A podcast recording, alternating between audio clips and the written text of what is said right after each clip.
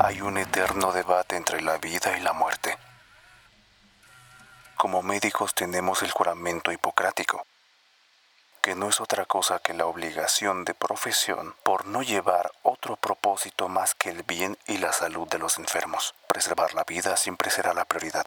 En la psiquiatría no estamos tan expuestos a estos dilemas como en las especialidades clínicas y las quirúrgicas. Sin embargo, también tenemos nuestros casos. Primero que nada, debo advertir que este caso incluye descripciones de violencia extrema, inclusive sobre niños pequeños. Por lo tanto, si son débiles de corazón, les sugiero que simplemente esperen al siguiente. Yo soy Alfon y te doy la bienvenida a Relatos de una psiquiatra de Reddit, parte 3, promesas. Comenzaré con una pregunta incompleta. ¿Qué piensas cuando una persona está decidida a terminar con su vida? El caso en cuestión sucedió hace un par de años. Recibí en mi consultorio a un hombre mayor. Calculé que debía estar pasando por los 60 años. Su rostro estaba algo arrugado y su cabello casi completamente blanco. Cuando abrí la puerta y mencioné su nombre, él entró y me dio un fuerte apretón de manos que inclusive me dolió. Por favor, tome asiento. Le pedí señalando el sofá. Pero noté que el hombre tenía gafas oscuras, así que supuse que su visión no era buena. Vestía con una chaqueta de piel de color café y un pantalón de mezclilla azul que se veía bastante cómodo. ¿A su izquierda hay un sofá? Le dije en caso de que no pudiera guiarse directamente por su vista. Gracias, dijo el hombre sonriendo. Se acercó al sofá y se sentó en él con un suave movimiento. Bueno, bienvenido. Le dije con una sonrisa y me presenté. El hombre me sonreía, aunque no podía ver sus ojos por sus lentes. Miré que giraba un poco su cabeza a la izquierda cuando le hablaba. Entonces noté uno de esos aparatos de audición, un amplificador de sonido. Buenas tardes, doctora. Me contestó amablemente. Gracias por recibirme tan apresuradamente. La cita había sido solicitada ese mismo día de forma urgente, y como uno de mis pacientes había suspendido, accedí a verle ese mismo día. Bien, Contesté. dígame, ¿qué es tan urgente? Me incliné hacia enfrente, aún sin estar segura si el hombre podía verme. Aún así, era mi costumbre hacer el sentir a los pacientes que son escuchados, No puedo decirle lo que me pasa sin contarle un poco de mi historia. señaló. Por favor, Le contesté haciendo un gesto innecesario con mi brazo. cuando guste. Hizo una pequeña pausa, supongo pensando por dónde empezar. Tallaba sus manos en su pantalón de mezclilla. Después miraba las paredes. Y supuse que simplemente su visión era muy débil. Pero estaba ahí, Fui un policía por 30 años comenzó. y uno de los mejores. En la fuerza era muy reconocido, era aplicado, era inteligente y era incorruptible. Tenía las mejores calificaciones de los exámenes de honradez. No sé si sabe usted que se nos califican esas cosas. Tenía noción de eso. Contesté. Mi expareja es policía, lo sé. De hecho, fue él quien me la recomendó. Había terminado con mi novio un año antes de esa reunión, por lo cual me sorprendió que me dijera que había sido él quien me recomendó, ya que, digamos, no terminamos en las mejores condiciones. Pero esa será historia para otro relato. Entiendo, Le contesté minimizando el hecho. pero por favor, continúe. Lo siento por desviarme. Hizo una pausa. Durante mis años en la fuerza me tocaron infinidad de casos diferentes. Fui patrullero por los primeros 10 años laborales para después pasar a homicidios, que es donde la mayoría de mis compañeros policías desean estar. No es como en las películas de detectives. Es un trabajo mucho más aburrido y burocrático. Pero también tiene esas pequeñas anécdotas que te hacen el alma de la fiesta. Me mantuve en pausa para que continuara. Quería llegar al fondo rápido, pues era tarde y era mi último paciente. Supongo que lo intuyó. Pero no quiero aburrirla con esas cosas. Déjeme avanzar un poco a un caso. Esto es importante para que entienda lo que me pasa. Adelante. Han pasado casi 20 años de esto y tenía pocos años en homicidios cuando fuimos llamados para un caso. Mi compañero en ese tiempo era mayor que yo. Hoy ya ha fallecido. Yo estaba a la mitad de mis cuarentas y esa semana nos habían colocado en el turno de la noche. Se nos informó por radio que debíamos ir a una escuela cercana donde estaban nuestras oficinas. Noté que su sonrisa estaba desapareciendo conforme avanzaba con el relato. Era evidente que lo que estaba por contar le disgustaba. Desearía nunca haber respondido esa llamada. Desearíamos. Tomó un largo suspiro. Nos llamaron a esa escuela. Cuando llegamos había un grupo de policías uniformados fuera de uno de los salones de clases. Por sus rostros pude notar que lo que estábamos por ver era escalofriante. Me acerqué a uno de ellos para pedir información y apenas pudo decirme a qué nos dirigíamos haciendo el intento por no vomitar. Decidimos entrar. Mi corazón ya palpitaba, fuerte, sin saber a qué me enfrentaba. Debo advertirle, doctora, que lo que está por escuchar es muy fuerte. Inclusive para mí, que había visto muchas cosas. Eso fue algo que cambió mi vida por completo. Continúe, por favor. Le pedí. También he escuchado cosas muy fuertes. Así que por favor no se guarde ningún detalle. Puede ser importante para darle una solución a su problema. Ojalá fuera así. Contestó. Pero entramos, apuntando con nuestras lámparas al salón de clases donde estaban los policías afuera. Por alguna razón me sorprendió que la escuela estuviera sin luz, pero después el velador nos informó que al estar de vacaciones, los fusibles se apagan para ahorrar un poco de gasto eléctrico. Cuando entramos, pudimos ver un pequeño bulto justo en medio del salón. Los pupitres estaban apilados en una esquina, pues no estaban siendo utilizados, por lo tanto el espacio era amplio. Lo primero que noté fue que el pequeño no debía tener más de cinco años. Mi compañero entró primero y lo miré hacer un gesto de terror y después lo escuché pronunciar tantas maldiciones y groserías como conocía. Yo aún estaba a unos metros, pero me armé de valor y me acerqué. Se paró un poco y lo miré titubear. Debía estar mirando hacia los lados, pero sus gafas no me permitían notarlo. Cuando puse mi lámpara sobre él, miré la escena más horrible que puede imaginar. El rostro del pequeño completamente desfigurado. Tenía tantas marcas de golpes y heridas en la cara. Sus ojos estaban... Pausó. Sus ojos... Hizo una seña acercando sus manos a sus ojos, como intentando simular un ataque. El maldito clavó cuchillos en sus ojos. Podía ver su líquido intraocular mezclado con sangre corriendo como lágrimas. Su cuello había sido degollado y estaba y estaba completamente desnudo. Su pecho estaba abierto. He visto esas aberturas en incontables mesas de autopsia. Pero es diferente cuando sabes que eso se le realizó a una persona a la cual ya estaba muerta, sin sentir nada. No sabía si ese pequeño ángel estaba con vida cuando el maldito decidió que quería sacarle todos los órganos. Hice mi mayor esfuerzo para no mostrarme asqueada, pero el relato del hombre era tan aterrador y tan específico que en cierto momento sentí la necesidad de pedirle que parara. Pero no podía hacerlo. Debía conocer su caso para poder intentar al menos ayudarle. Sus órganos estaban esparcidos por el piso. Más tarde en la autopsia me enteré que lo único que no encontraron era su corazón. Sus piernas también estaban heridas.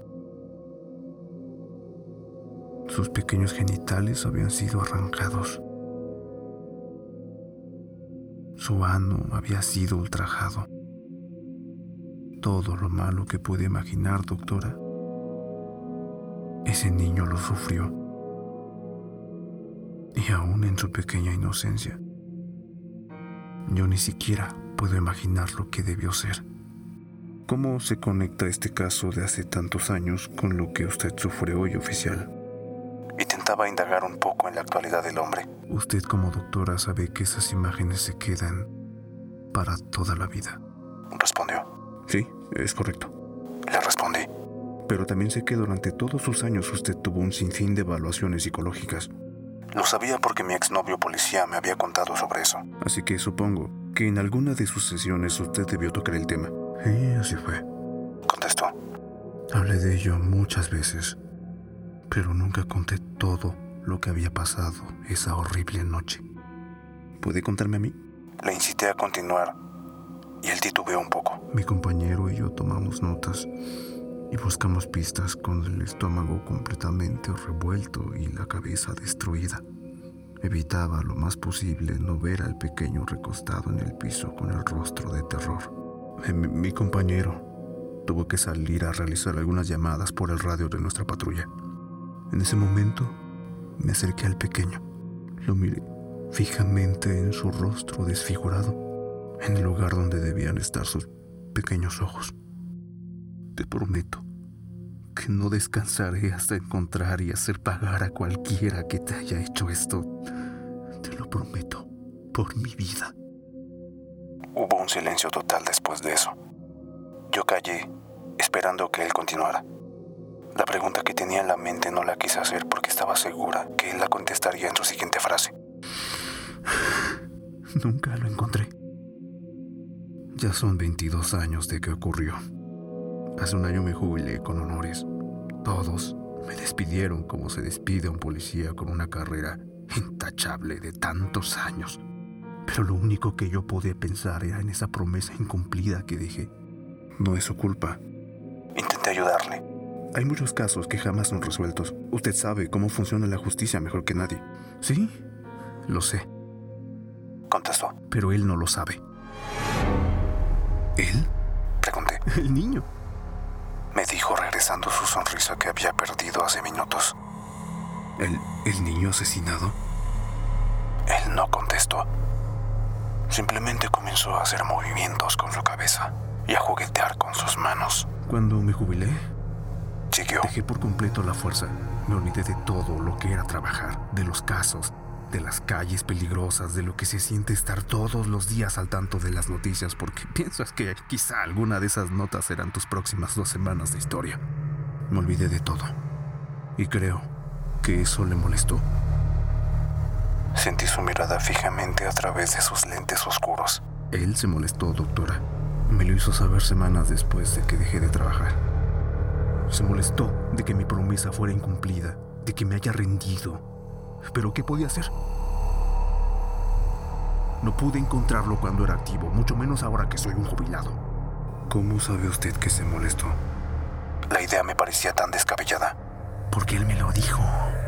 Nuevamente esa sonrisa que comenzaba a odiar. ¿Se lo dijo de qué forma? Necesitaba respuestas claras. No verbalmente, pero me lo dijo. Me dijo con una firmeza tan clara. Una noche, mientras miraba el fútbol en mi casa, al voltear a un costado miré ese rostro lleno de heridas y sus ojos aún escurriendo líquido intraocular, parado a un costado de mi reposo. Sus órganos caían de su abdomen, en el piso de mi casa. Su sonrisa me confundía. No sabía si estaba bromeando o qué pasaba, porque sonreía mientras me contaba. A partir de ese día no hay día que no lo viera. Aparecía sobre la cama cuando intentaba dormir, en las esquinas de las habitaciones, en los pasillos del supermercado, en todas partes. Era un acoso constante. Sabía que le había fallado, pero él se esforzaba en recordarme cada día de mi vida. ¿Aún lo ve? Es mi deber evaluar el caso. Siempre el escepticismo debe ser la primera opción. La esquizofrenia puede hacernos alucinar de tantas formas diferentes y hacernos creer que algo es real, pero usualmente la medicación ayuda. Dejé de verlo hace un mes. Me contestó. ¿Ha estado tomando medicamento? Pregunté y él soltó una carcajada fuerte. Usted cree que estoy alucinando, ¿verdad? Preguntó molesto. Es mi deber descartar todo tipo de enfermedad mental primeramente oficial. Y sí, yo pienso que sus visiones pueden ser una clase de alucinación por trastorno o enfermedad mental. No es ninguna enfermedad, doctora. Conozco la psicología. Yo mismo estudié muchos años debido a que debía interrogar sospechosos. Era mi deber saber cómo funciona la mente humana. Pero aún así está usted aquí, conmigo, buscando una solución. Repliqué. ¿Quiere saber cómo terminaron las visiones? Preguntó en un tono evidentemente molesto. ¿Se lo mostraré? Se quitó las gafas oscuras y lo que pude distinguir me aterró. Sus ojos no estaban. Sus cuencas estaban semiabiertas, vacías. En una oscuridad profunda. Noté a los costados de sus cuencas marcas de rasguños. Por mi intuición supe que intentó con sus manos arrancarse los ojos y al no conseguirlo utilizó algún objeto cortante, consiguió. El hombre se puso las gafas nuevamente después de unos segundos. Cuando dejé de verlo, comencé a escucharlo. Dijo ahora sin sonrisa. Fue extraño porque yo nunca había escuchado su voz, pero me hablaba al oído todos los días, gritaba, lloraba. Sus gritos de histeria me aterrorizaban. Así que tomé un arma. La coloqué junto a mi oído y disparé en varias ocasiones. Ahora solo escucho un pequeño zumbido si no tengo esto en mí. Se tocó la oreja, justo donde tenía el aparato auditivo. Yo me quedé completamente atónita. ¿Qué es lo que busca? Le pregunté. Sé que usted quiere mi ayuda, pero no sé en qué forma quiere que le ayude. Hizo una pausa un poco larga. Jonas me contó lo de Araceli. Me contestó y me heló la sangre. Jonás es mi exnovio anteriormente mencionado y Araceli otra paciente que contaré en otra ocasión. No. Le contesté. Supe inmediatamente a lo que se refería. Doctora, ya no queda nada para mí en este lugar. Pero no puedo irme por mí mismo, no tengo el valor para acabar con mi vida. Pero lo único que quiero es que todo termine. Quizás no lo escucho o lo veo, pero puedo sentirlo. Él está aquí, en este momento con nosotros. Comencé a mirar a todos los rincones de mi consultorio paranoicamente. Pensé que en cualquier momento aparecería entre nosotros. Él llegó conmigo y no se irá. Está siempre conmigo. Necesito dejar esto para siempre. Lo siento. Le contesté. Pero lo mejor que puedo hacer por usted es darle medicamento para tranquilizarse. ¿Usted cree que no he intentado eso, doctora? Me gritó. ¿Y usted está consciente de lo que me está pidiendo? Regresé el grito. Ahora yo también estaba exaltada. Viene a mi consultorio a exigir lo que yo debo hacer sin tener siquiera en cuenta lo que está pidiendo. Usted sabe que eso no es posible, no es legal. También sé que no sería la primera vez que lo hace. Callé, porque no podía decir tantas cosas que había en mi cabeza. Lo siento, pero no puedo hacerlo. Dije al fin. Por favor, le pido que se retire. El hombre se quedó sentado por algunos segundos, pensando, para después levantarse. ¿Cuánto le debo? Me dijo regresando a la sonrisa acostumbrada. Nada. Le contesté. Lo único que quería era que se retirara. No me debe nada. Salió por la puerta con una habilidad que me sorprendió para una persona sin ojos. Y yo me quedé llorando en mi escritorio, molesta. Estaba asustada. Tenía tantos sentimientos encontrados. Tomé mi teléfono para llamar a Jonás. Pero por alguna razón algo me detuvo. Había tantas cosas que quería decirle, tanto que reclamar. Pero simplemente no lo hice. Regreso a mi pregunta incompleta. ¿Qué piensas cuando una persona está decidida a terminar con su vida? Si sabes que esa persona realmente está desesperada y no hay forma de poder ayudarle. Si no hay esperanza de ninguna forma para él, ¿le ayudas? Yo no lo hice ese día, pero antes sí. Hola amigos de Memorias Malditas. Espero que les haya gustado este relato. La verdad este fue un relato algo fuerte. Me tardé más de lo que yo pensaba en sacarlo. Pero al final quedó y estoy muy contento con el resultado. Tristemente, la autora de, estas, de estos relatos de una psiquiatra de Reddit ya no está, su usuario de Reddit desapareció, por eso no puedo acreditarla y me parece que la serie se quedó en el capítulo 8. Pero por supuesto que aquí lo tendrán. Personalmente pienso que son tan buenas que a veces no quisiera que terminaran. Pero todo tiene que llegar a su fin en un momento, ¿no? Es malo aferrarse. No olvides seguirme en todas mis redes sociales. Si me ves desde YouTube, dale like, comenta y suscríbete. Si estás en Spotify, sígueme y activa la campanita para que no te pierdas ningún episodio nuevo. Si me ves desde Facebook, reacciona y comenta. También sígueme en mi Instagram. Muchas gracias por ver hasta el final. Yo soy Alfón y me despido.